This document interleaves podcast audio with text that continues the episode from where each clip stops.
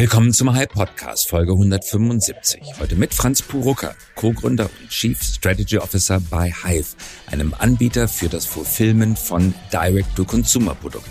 Heute ist Donnerstag, der 25. November 2021.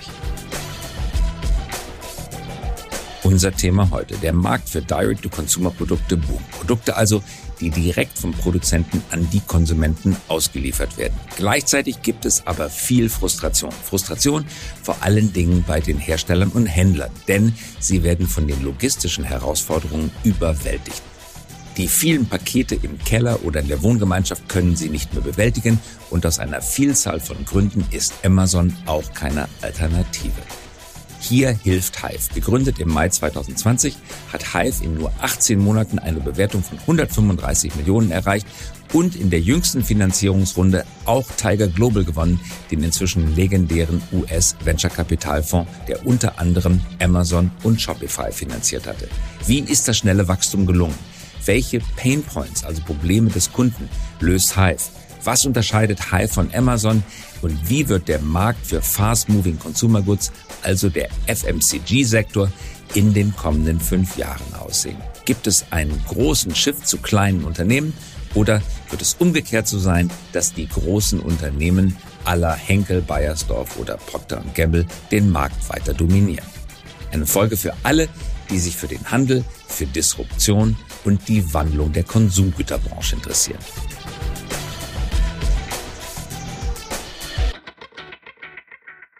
Und jetzt begrüße ich ganz herzlich im Hype Podcast Franz Purucker. Schön, dass du mit dabei bist. Hallo.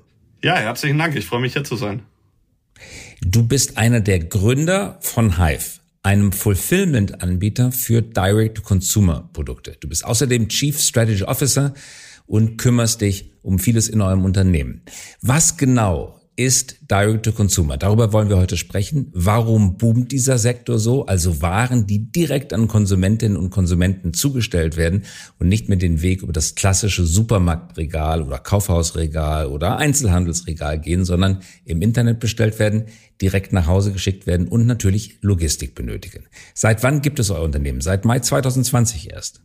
Korrekt. Wir sind jetzt seit circa eineinhalb Jahren unterwegs. Und ihr habt jetzt schon 100 Mitarbeiterinnen und Mitarbeiter und ihr habt jetzt schon eine Bewertung von 135 Millionen Euro. Ihr habt im Seed 6,6 Millionen eingesammelt und in der Series A dann 29 Millionen. Unternehmen etwa 18 Monate alt. Wie habt ihr das geschafft? Ähm, das hat natürlich mehrere Treiber. Einerseits sind wir in einem Markt unterwegs, der wahnsinnig schnell wächst.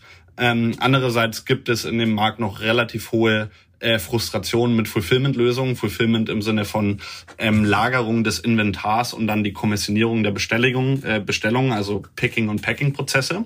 Ähm, und ich glaube, wir haben da einen Nerv getroffen, in dem wir in unserer Fulfillment-Lösung äh, Software und Operations aus einer Hand anbieten, im Sinne ähm, im Sinne eines Full-Stack-Modells, wo wir sowohl die ähm, Softwareanbindung beispielsweise zu E-Commerce-Stores wie Shopify-Stores ähm, entwickeln, als auch wirklich die operative Abwicklung äh, mit unserem Team machen. Ähm, dementsprechend äh, aktuell mit einer Fläche in Berlin, zeitnah auch mit einer ähm, äh, Lagerhalle ähm, in Paris.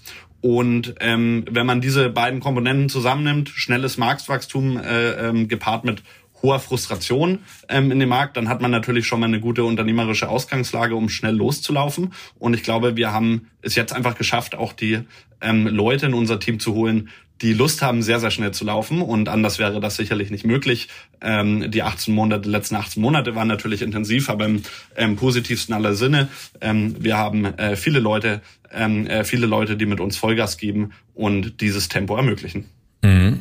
Angeführt wurde die Series A von Tiger Global, also dem Augenblick aktivsten Fonds der Welt. Einen Deal pro Tag machen die in etwa. Und ihr habt sie für euch gewonnen, gewonnen als Lead-Investor in der Series A. Wie habt ihr Tiger Global von euch überzeugt? Wie habt ihr sie auf euch aufmerksam gemacht? Ja, ähm, spannende Frage. Ich glaube, ähm, Tiger Global ist wahnsinnig ähm, stark darin, sich Überblicke über die größten Märkte, ähm, die ihrer Hypothese entsprechen, äh, äh, sich zu verschaffen.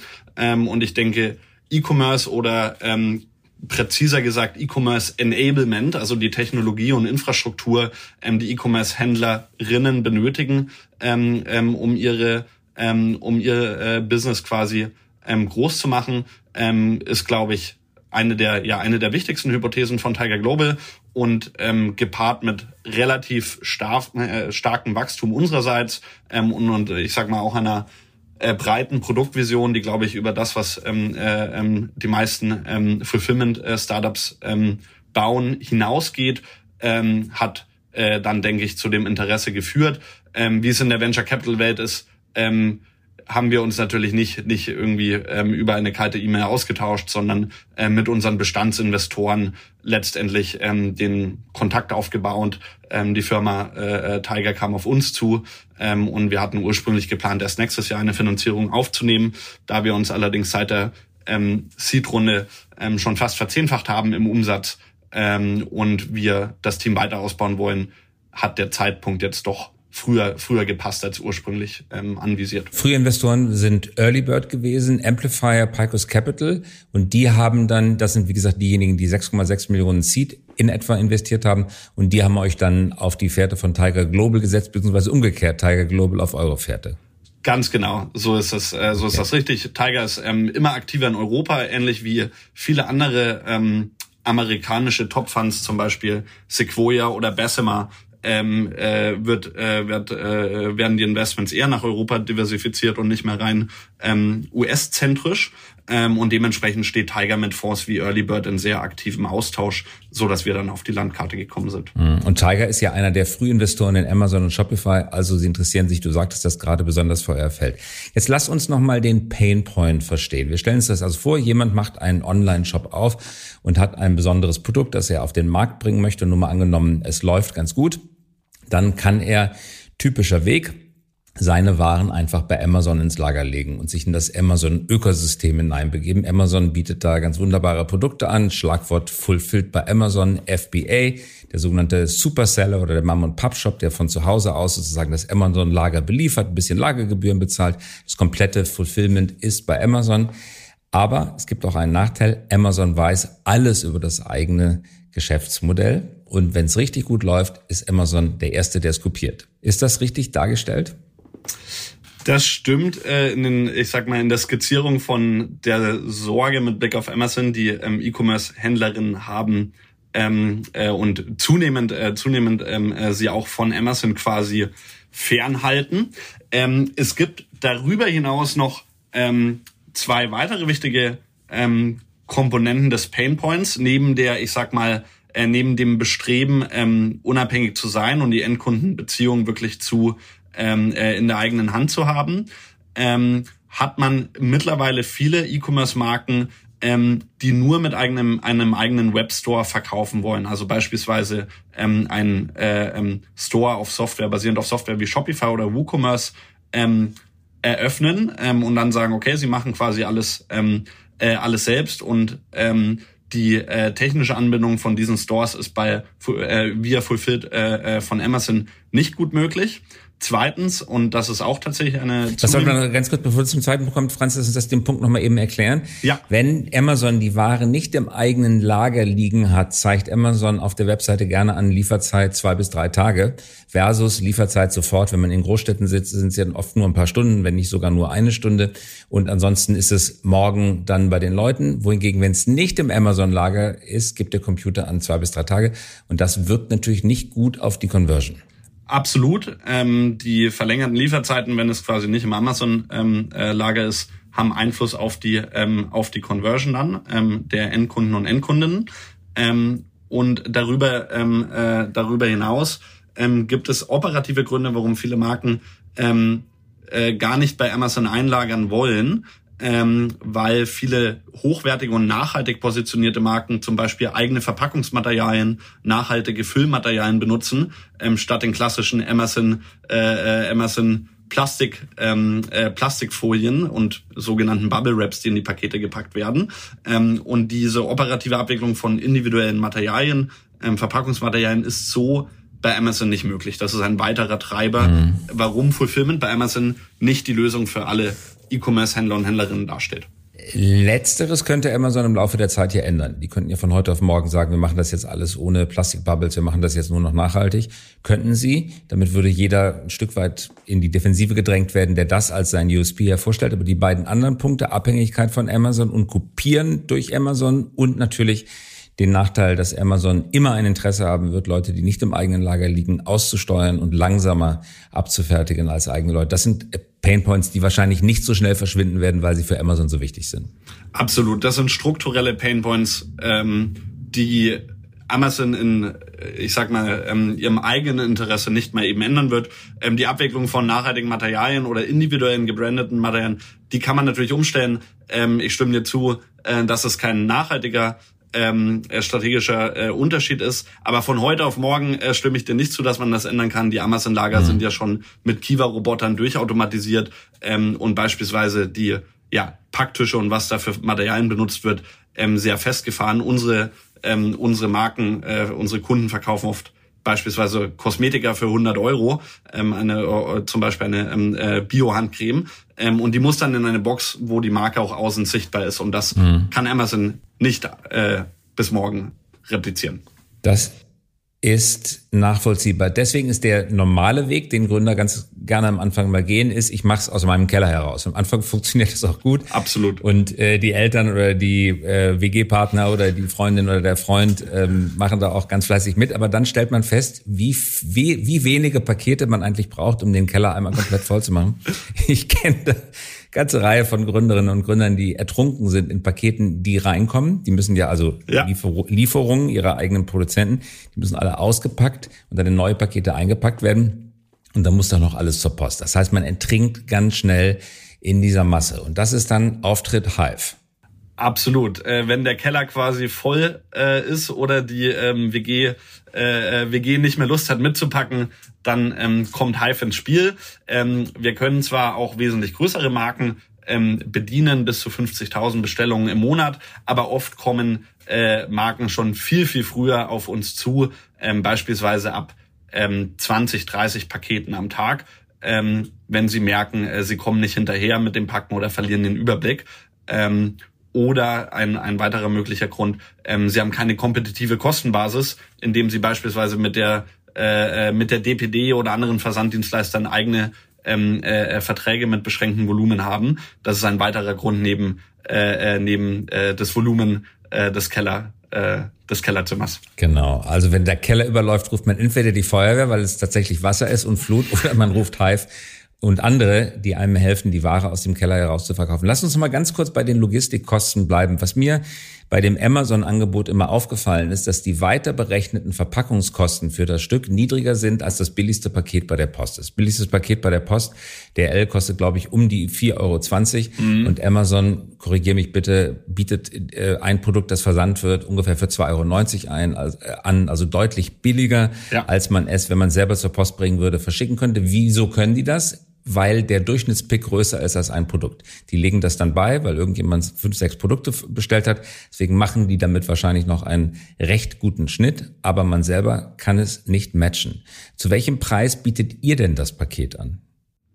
Das basiert ähm, auf dem Gewicht und dann natürlich der äh, finalen Empfängeradresse des Pakets. Ein wahnsinnig äh, wichtiger Unterschied zwischen ähm, den Preisen, die du bei der Post äh, bekommst, ja, oft ähm, über vier Euro, ähm, und die, die Amazon ermöglichen kann, ähm, basiert ähm, neben dem zusätzlichen Pick auch schlichtweg auf dem Volumen. Natürlich haben Logistikanbieter mhm. ähm, wie die DRL, DPD ähm, oder in Hermes ähm, in Deutschland äh, Geschäftskundenverträge, ähm, die dann mit steigenden Volumen immer günstiger werden. Und ähm, bei Hive kann man äh, kleine Bestellungen auch schon für knapp über zwei Euro versenden, ähm, während ein etwas größeres 3, 4 Kilo äh, Paket ähm, via die DRL ähm, äh, oder äh, DPD eher 3,50 Euro bis 4 Euro ähm, kostet. Und das ist äh, weiterhin aber ein signifikant niedrigerer Preis als ähm, äh, äh kleine Marken, ähm, kleine Marken erreichen könnten. Mhm. Jetzt kommt also die kleine Marke zu euch und möchte die Produkte ausgeliefert haben, idealerweise ohne Umweg über den eigenen Keller, weil da wollte man ja gerade raus. Das bedeutet, wahrscheinlich werden doch die Kunden, eure Kunden, die Waren direkt an euch ausliefern wollen. Das heißt, deren Fabrik direkt an euch, ohne Stopp bei Ihnen. Richtig? Ganz Ganz genau. Wir haben äh, das Inventar in unserem äh, in unserem Fulfillment Center aller Kunden. Das heißt, ihr müsst die Wareneingangskontrolle machen. Ja. Ich höre immer wieder, dass es erschreckende Abweichungen gibt zwischen Lieferschein und dem, was tatsächlich drin ist. Chaos herrscht da vielfach, Ja. weil viele auch inkompetente Leute in der Lieferkette stecken. Ihr müsst das feststellen, weil sonst die Rechnung falsch ist, meistens zu Ungunsten des Händlers. Ja, absolut. Ähm, tatsächlich sind die Standards in, in der ähm, Lieferkette ähm, niedriger, als man sich das als Konsument manchmal vorstellen könnte. Ähm, Lieferketten sind natürlich immer komplexer. Ja, teilweise gehen die ähm, Waren durch mehrere Häfen ähm, oder ähm, werden ja in Hafen werden äh, in Häfen werden äh, ähm, äh, Ladungen von mehreren äh, Herstellern konsolidiert in einem Container. Es kann jede Menge schiefgehen. Ähm, der, der letzte menschliche Fehler, dass jemand falsch zählt äh, oder jemand was runterfällt, ist natürlich auch ähm, ist natürlich auch äh, ein riesiger Faktor. Wir zählen die Sachen dann durch und noch wichtiger, als dass wir bemerken, ob ähm, die Warenanlieferung passt oder nicht, ist, dass wir dann Transparenz ähm, in die Fehler reinbringen. Beispielsweise nehmen wir Fotos auf von jeder Palettenanlieferung ähm, und äh, laden das dann in unserer Software hoch, so dass unsere Kunden direkt sehen, was genau, wie genau ist das eigentlich angekommen. Und das machen klassische Logistikfirmen, ähm, egal ob jetzt ein Amazon oder auch ein ähm, Fiege oder Kühne und Nagel ähm, so nicht. Wir können das relativ effizient abwickeln, ähm, haben iPads ähm, äh, äh, mit unserer eigenen Warehouse Management Software drauf, ähm, um dann direkt ähm, ein Foto äh, äh, zu machen und das ähm, direkt hochzuladen. Ich stelle mir das vor als eine sehr kleinteilige und sehr handarbeitsintensive Tätigkeit mit Menschen, die nicht notwendigerweise die höchste Qualifikation benötigen. Das sind äh, einfache Lagerarbeiten, die zu verrichten sind, unterstützt von eurer Software. Und genau um diesen Pool an Mitarbeiterinnen und Mitarbeitern balgen sich gleich mehrere Branchen. Die Gorillas hätten sie gerne als Fahrradzusteller, die Flinks hätten sie gerne ebenfalls als Zusteller. Delivery Hero möchte Pizza mit ihnen ausliefern und äh, viele, viele andere möchten genau diese Arten von Mitarbeitern haben. Ja. Die wiederum verdienen bei euch wie viel in etwa pro Stunde?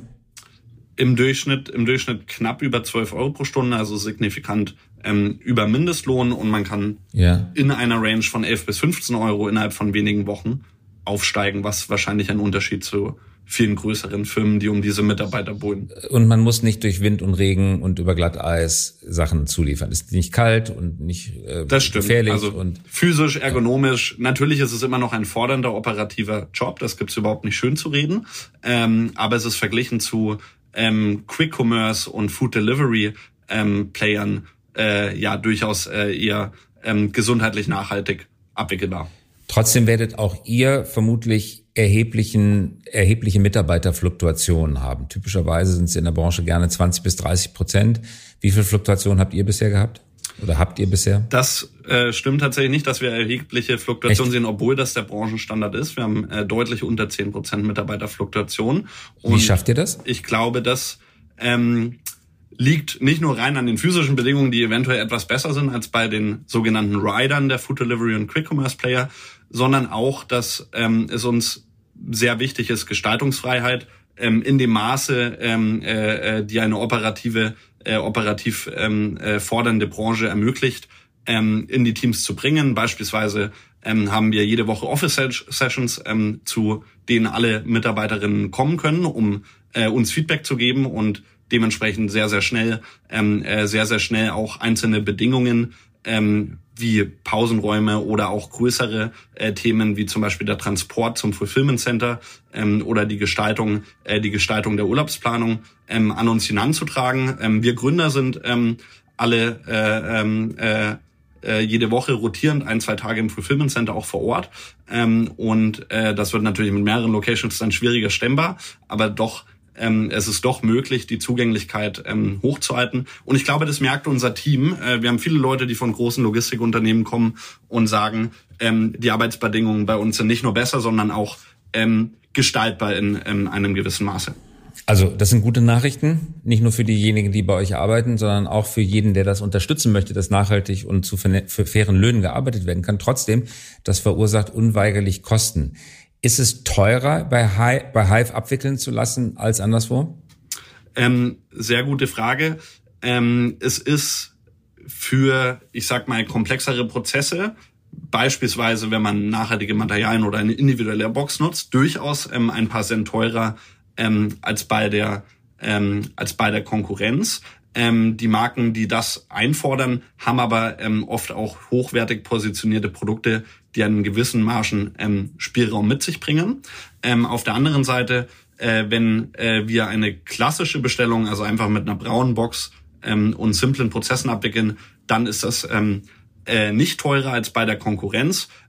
Und letztendlich können wir natürlich äh, Kosten an anderen Stellen minimieren. Wir bauen unsere eigene Warehouse Management Software. Wir verlassen uns nicht auf Dinosaurier Software von SAP oder Oracle. Das ermöglicht uns ähm, bessere Prozessoptimierung und für die, ich sag mal, simplen Prozesse dann kostenkompetitive äh, Angebote. Franz, lass uns bitte mal sprechen über den Trend, der dem D2C-Boom zugrunde liegt, nämlich der Wunsch der Menschen von zu Hause aus am Bildschirm auszusuchen, äh, sich im Internet per, per Surfen die eigenen Produkte zu suchen und es dann bequem nach Hause geliefert zu bekommen.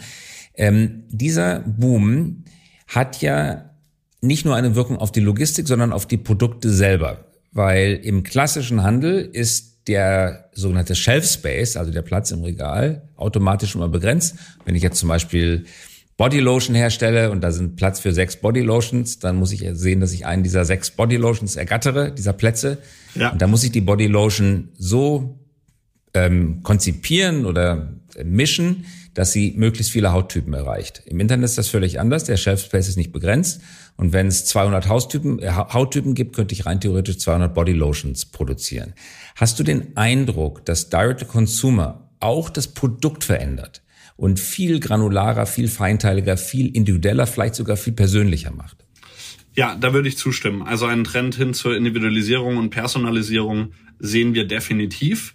Ähm, und es ist ähm, ja nicht nur, ich sag mal, äh, äh, im, in der Aufmerksamkeit, ja, der Shelf Space Vergleich ist, glaube ich, sehr relevant, möglich ähm, äh, eine breitere Spanne, ein breiteres Sortiment an Produkten ähm, zu haben. Es ist auch in der ähm, Adressierung dann der Endkunden mittlerweile wesentlich leichter geworden, nischige, personalisierte Produkte an die Leute zu bringen über ähm, sehr, sehr ähm, äh, sehr, sehr ähm, äh, spezifisches Targeting, beispielsweise über Instagram oder zunehmend auch TikTok, die immer weiter in den E-Commerce äh, Space pushen und quasi ähm, ähm, äh, ermöglichen wollen, auch von dort einen E-Commerce-Checkout zu machen, ähm, ist es wesentlich leichter geworden zu sagen, hey, wir verkaufen ja ein spezifisches Vitaminpräparat, das kommt eventuell ähm, nur für bestimmte Menschentypen ähm, oder nur für eine bestimmte ähm, Sport, äh, äh, Sportrichtung in Frage ähm, und diese Leute dann auch zu erreichen. Mhm. Also, ich glaube, das ist was ganz Wichtiges, was du gerade beschreibst. Digitalisierung ist eben nicht nur ein Vertrie oder digitale Vertriebskanäle sind nicht einfach nur ein neuer Vertriebskanal. Omnichannel, Multichannel ist vielleicht auch ein etwas gefährlicher Begriff, weil es suggeriert, dass es ein dasselbe Produkt ist, das einfach auf einem weiteren Kanal vertrieben wird. Aber wenn das richtig ist, was du sagst, und ich glaube das ja auch, dann kann man eigentlich gar nicht von Multichannel sprechen, sondern der Kanal hat eine Rückwirkung auf das Rückkopplung auf das Produkt. Das Produkt verändert sich durch den Kanal. Ja, dem würde ich zustimmen. Es geht nicht nur um den Absatzkanal, es geht um das Geschäftsmodell in einem holistischen äh, Sinne und was dort angeboten wird, wie es verkauft wird, ändert sich auch mit der Art ähm, äh, mit der Art des Absatzes dann. Mhm. Und das bedeutet aber auch, dass die Entwickler eigentlich ganz andere Entwickler sind als traditionell. In den großen Unternehmen sitzen normalerweise Forschungs- und Entwicklungsabteilungen, äh, die äh, produzieren dann die Produkte und arbeiten mit Marktforschung und so. Und hier haben wir es mit einer Vielzahl, einer Heerschar von Gründerinnen und Gründern zu tun, rein zahlenmäßig schon viel mehr, aber natürlich auch wesentlich diverser, oft auch gar keine Profis, die ihrer Leidenschaft folgen und genau diese Leidenschaften Produkte verwandeln und genau diese Produkte auf dem von dir beschriebenen Weg verkaufen. Das stimmt, äh, das stimmt so. Das hat ähm, Vor- und Nachteile in dieser Diversität, äh, weil natürlich nicht ähm, jede Marke dann ein eigenes Research-Team hat, ähm, äh, das ähm, die Details, äh, äh, äh die Details wissenschaftlich ähm, hinterfragen kann. Dafür haben wir ähm, Gott sei Dank in Europa gewisse Regulationen, um dann die Produktsicherheit ähm, zu gewährleisten. Ähm, auf der positiven Seite, und äh, das freut uns auch weiterhin zu unterstützen, ermöglichen wir eine Vielzahl, einer Vielzahl von Leuten, sich mit ihrem, äh, ich sag mal, mit ihrer Leidenschaft in eine bestimmte Produktrichtung ähm, zu verwirklichen und selbstständig zu machen. Mhm. Wenn du jetzt in die Zukunft schaust, wie sieht der Sektor, in dem ihr unterwegs seid, in fünf bis zehn Jahren aus? Ich glaube, man nennt es FMCG, Fast Moving Consumer Goods. Das ist wahrscheinlich das größte, der größte Teil dessen, was ihr verbreitet. Wie, wie wird das in zehn Jahren aussehen? Wird das, was wir gerade besprechen, dann der wichtigste Teil der Industrie sein und die großen FMCG-Anbieter Procter Gamble oder Bayersdorf sind weitestgehend abgemeldet? Oder werden die nach wie vor ihre Stellung behaupten? Und die äh, FMCG-Startups äh, sind äh, nach wie vor eine Minderheit oder werden die Großen die Kleinen aufkaufen und versuchen, das irgendwie zu konsolidieren und unter, unter ihr Dach zu bringen? Ähm, eine sehr, sehr spannende Frage. Ich glaube, das kommt auf die Strategie und M&A-Teams der einzelnen ähm, äh, Konzerne ähm, drauf an. Also ähm, es wird einzelne Konzerne wie Procter Gamble, Henkel ähm, selbstverständlich weiterhin geben. Ähm, die äh, diese Firmen sind sich auch des D2C-Brands äh, Trends bereits bewusst und äh, sehr aktiv. Beispielsweise ähm, ist eine nennenswerte Transaktion Henke, die ähm, Invincible Brands, ähm, das war ein ich sag mal, eine, eine, äh, eine Gruppierung von D2C-Brands im Kosmetikbereich ähm, letztes Jahr oder vor, vor circa zwei Jahren ähm, aufgekauft haben ähm, und ähm, dann ja ähm, die kleinen Marken versuchen quasi ähm, äh, aus den Kinderschuhen zu hieven. Ähm, es wird gleichzeitig natürlich ähm, eine Dekonsolidis äh, Dekonsolidisierung geben, wie viele Produkte der durchschnittliche Konsument ja aus 100 Produkten, die er kauft, ähm, aus den Händen von von äh, riesigen börsengelisteten Konzernen ähm, kauft oder auch via Market äh, Online Marketplaces wie Amazon ähm, erwirbt. Und hier sehen wir proportional sicherlich einen Shift ähm, dass mehr von kleinen unabhängigen Marken erworben wird. Aber ähm, das ist keine binäre Schwarz-Weiß-Frage ähm, wie in zehn Jahren der Markt aussieht. Und ähm, die ich sage mal, genaue Aufteilung kann äh, auch ich leider nicht vorhersagen. Letzte Frage, äh, Franz, und letztes Thema. Wie sehen die Innenstädte in der Zukunft aus? Ich bin immer schon großer Freund der Digitalisierung gewesen.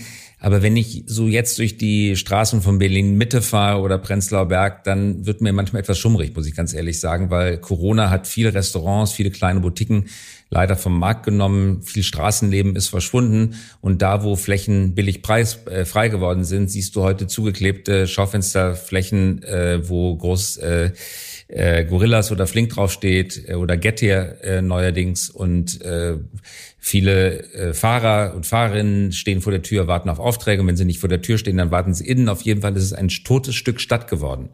Äh, und wir alle gewöhnen uns immer mehr daran, dass wir von zu Hause bestellen. Das bedeutet aber auch, dass wir weniger im öffentlichen Raum teilnehmen. Das heißt, in einer dystopischen Darstellung der Zukunft würden wir alle an unseren Bildschirmen sitzen und sehr bequem vereinsamen. Äh, und der öffentliche Raum wäre schwer geschädigt. Und da war vorher der nette Blumenladen, der schöne Buchladen, das wunderbare Restaurant oder die ganz besondere Boutique war. Äh, da ist in Zukunft das Lieferlager, unter anderem auch von Hive. Ähm, ich stimme dir zu, dass in äh, Bereichen oder in, in äh, ich sag mal, ähm, Innenstädten mittlerweile schon negative Konsequenzen der ähm, äh, der reinen Online-Wirtschaft sichtbar sind. Ich stimme aber dem langfristigen äh, dystopischen Szenario ähm, so nicht zu. Ich denke, es ist eine Phase der Transition, in der sich ähm, die Innenstädte verändern, ähm, vor der viele Menschen äh, gewissermaßen Angst haben, in der ich aber auch Chancen sehe. Beispielsweise, ähm, glaube ich, sitzt du ja tatsächlich auch ähm, äh, bei Galeria, äh, Galeria Karstadt ähm, äh, Kaufhofen mit im Aufsichtsrat. Ähm, mhm. Und interessanterweise ähm, sagt mein Vater, der in, in Bayreuth lebt, immer, ähm, was wir hier machen, äh, das vertreibt er den Karstadt aus der Stadt und er will ja in seinem Karstadt einkaufen gehen.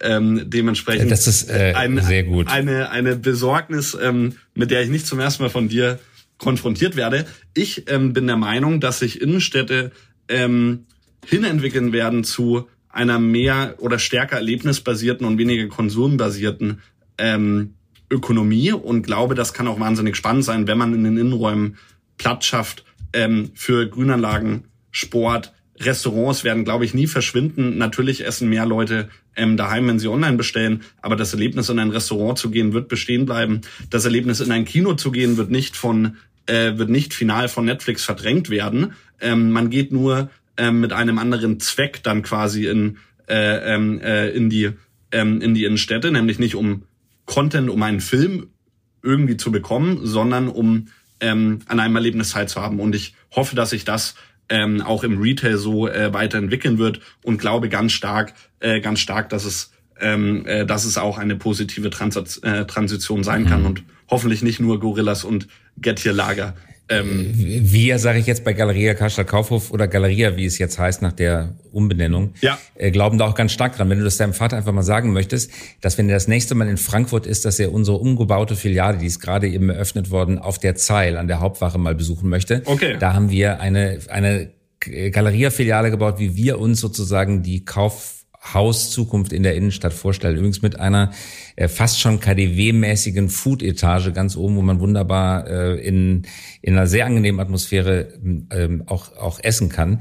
Und wir machen, wir haben nicht nur das umgebaut, sondern auch äh, als Experimental ähm, Projekt äh, die Filiale in Kassel, mittelgroße Stadt, und in Kleve, kleine Stadt. Ja. Ähm, also, wenn Spannend. du ihm das sagen möchtest, dann hoffen wir, hoffen wir, dass diese äh, diese Trends ähm, äh, anhalten in beide Richtungen. Letzte Frage: Kannst du dir vorstellen, dass du irgendwann mal was im physischen Retail machst, unternehmerisch? Ähm, so wie Amazon sehr, das ja auch macht? Ja, interessante, ähm, interessante Whole Foods und Amazon Stores. Ja, eine interessante Frage. Ähm, über die wir jetzt im Rahmen, äh, ich sag mal im Rahmen der Hive-Strategie für die nächsten ein, zwei Jahre ähm, nur begrenzt nachdenken, ähm, im Rahmen äh, von einer fünf bis zehn Jahresperspektive aber ähm, durchaus. Ähm, wir sehen uns als ein Enabler, ähm, stärker als, äh, ich sag mal, Verkäufer. Ähm, und dementsprechend, wenn wir über Retail oder physischen Einzelhandel nachdenken, dann würden wir ähm, erstmal darüber nachdenken, ähm, wenn Inventar im Einzelhandel gebraucht wird, also beispielsweise ähm, in einem äh, äh, Galeria Kaufhof ähm, eine Marke gelistet ist, ja, Direct-to-Consumer-Marken wollen natürlich auch größer werden und denken dann über ähm, über eine ähm, Omnichannel-Strategie nach.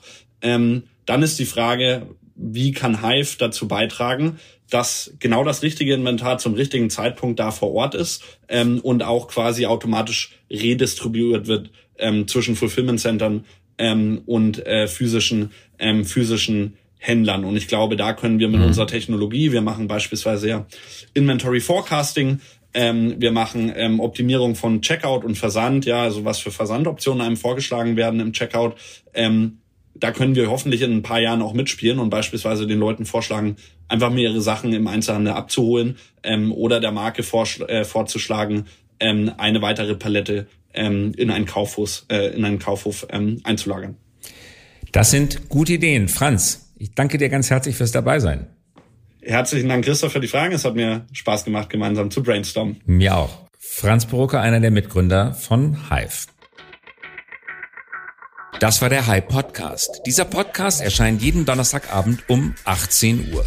Damit Sie keine Folge verpassen, abonnieren Sie uns gerne jetzt oder hinterlassen Sie ein Like wenn es Ihnen gefallen hat. Eine Produktion der Axel Springer High GmbH, einer führenden Beratung für Strategie und Umsetzung neuer Geschäftsmodelle. We support leaders in turning their organizations into 21st century winners.